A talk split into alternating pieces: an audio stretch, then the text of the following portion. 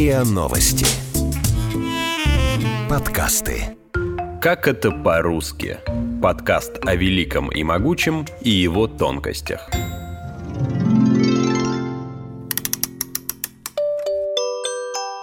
Пушкину можно, а вам нельзя. Что такое рифма, ее виды и особенности?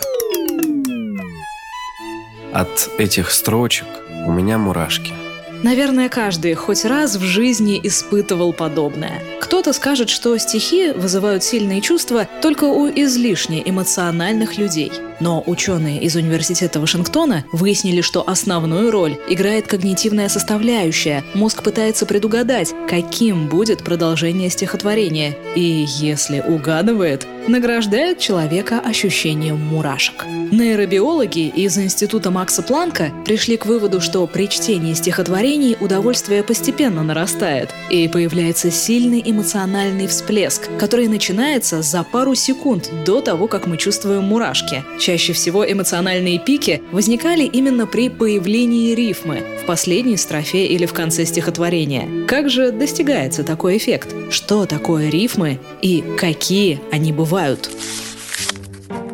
Рифма – не главная составляющая поэзии. Есть и белый стих, и верлибры, где использовать рифму не обязательно. Но, в отличие от многих западных или восточных, русская поэтическая традиция подразумевает наличие в стихотворении рифмы. Не стоит путать рифму со созвучностью. Всем известна строчка Забирай меня скорей, увози за сто морей И целуй меня везде, 18 мне уже Везде уже тебя, меня — это созвучие, но никак не рифма. Что-то общее в этих словах есть, но повторяется всего один звук. А рифма — это повторение похожих сочетаний звуков в конце строк стихотворения. Советский поэт и переводчик Давид Самойлов говорил следующее — Рифма есть созвучные слова, расположенные в заданной последовательности в конце ритмических периодов и выполняющие одновременно функции смысловой и звуковой организации стиха.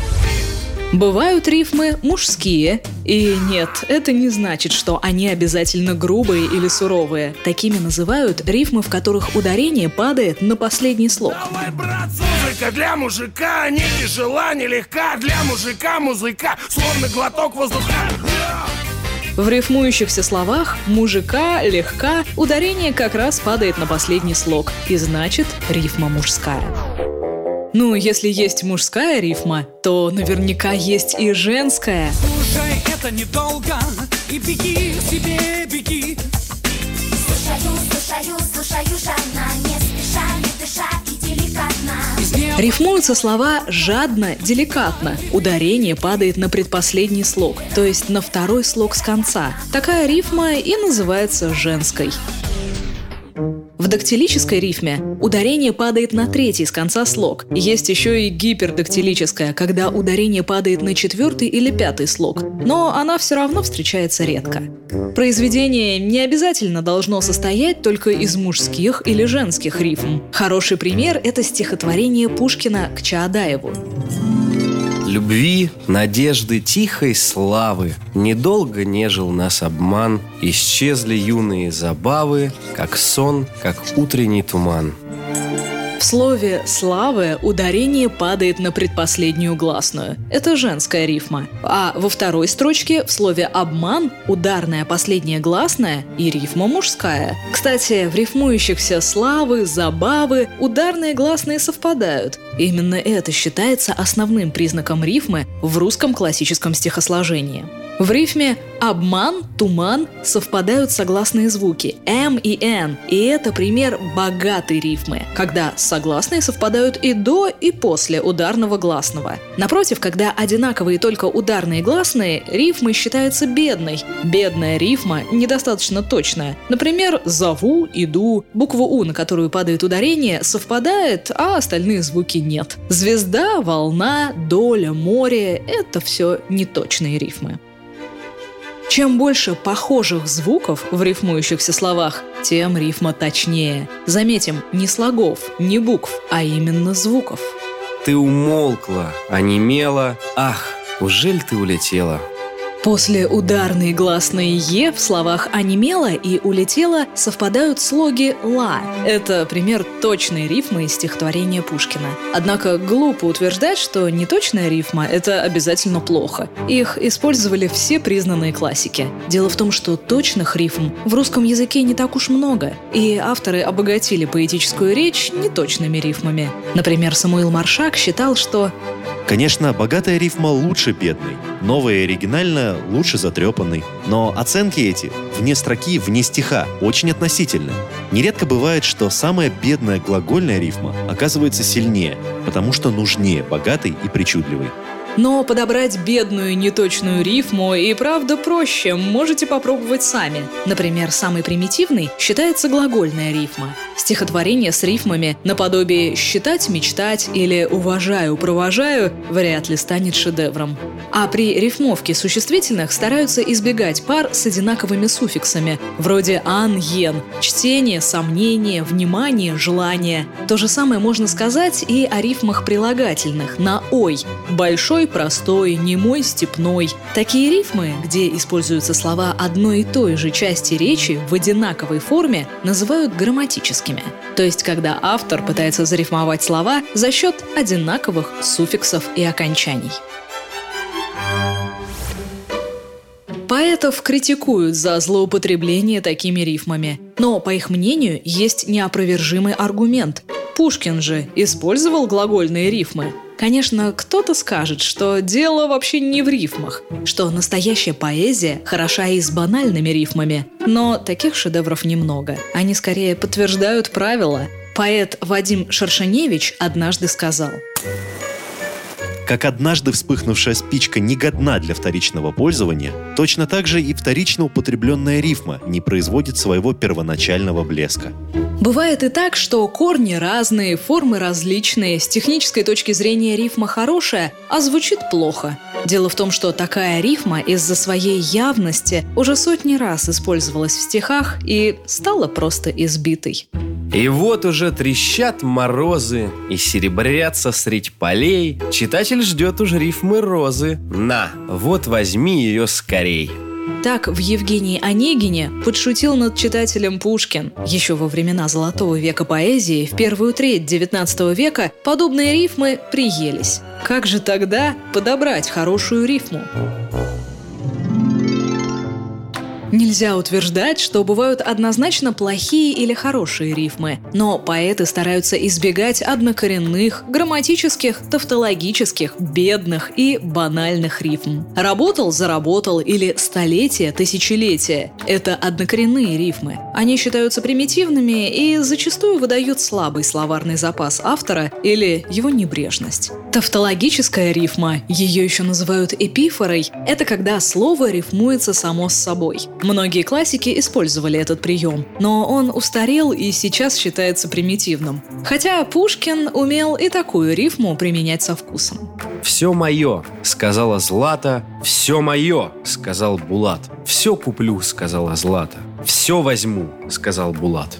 Но нельзя путать такую рифму с амонимической. Она не является однокоренной. Амонимы, хоть и пишутся одинаково, не являются однокоренными словами. Хороший пример – это стихотворение «Медведь и осы» Козловского.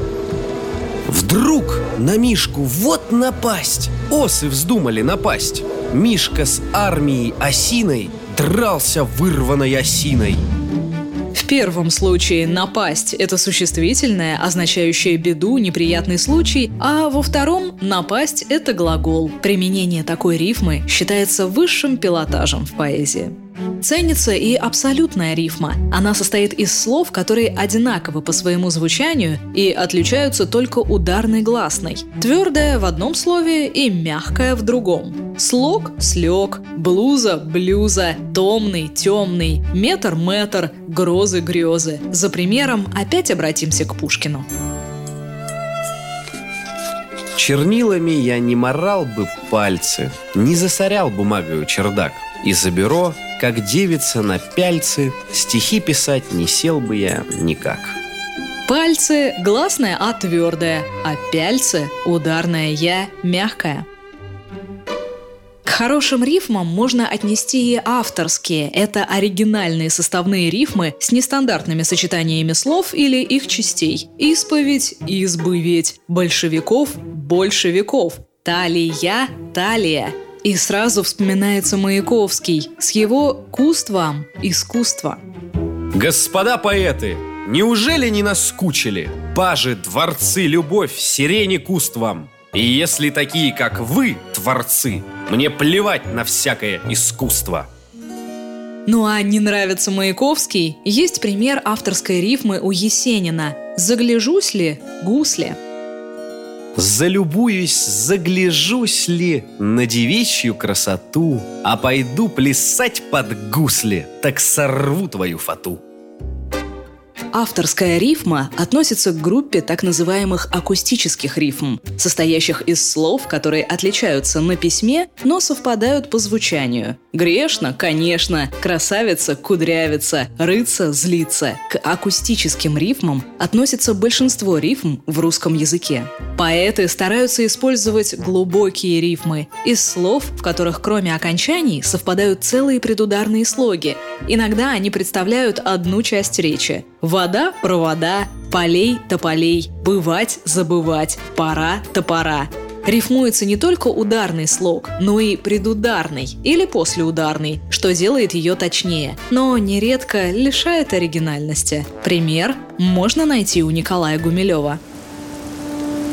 Или бунт на борту обнаружив, из-за пояса рвет пистолет Так, что сыпется золото с кружев С розоватых брабанских манжет Здесь в паре «обнаружив», «кружев» используется деепричастие против существительного и созвучен безударный последний слог после шипящей «же». Гумилев знал, что шипящий звук в рифме требует подобный себе шипящий слог в паре – Русская поэзия под стать русскому языку велика и необъятна. В этом выпуске мы рассказали только об основных видах рифмы, какие существуют виды рифмовки и как отличить ямб от хорея, что такое белый стих и верлибр, а главное, чем отечественная поэзия отличается от мировой, какой она могла бы стать под влиянием Запада, и как великий и могучий изменил стихосложение под себя. Об этом в следующем эпизоде подкаста «Как это по-русски». Вы слушали эпизод подкаста «Как это по-русски». Подписывайтесь на подкаст на сайте ria.ru в приложениях Apple Podcasts и CastBox. Комментируйте и делитесь с друзьями.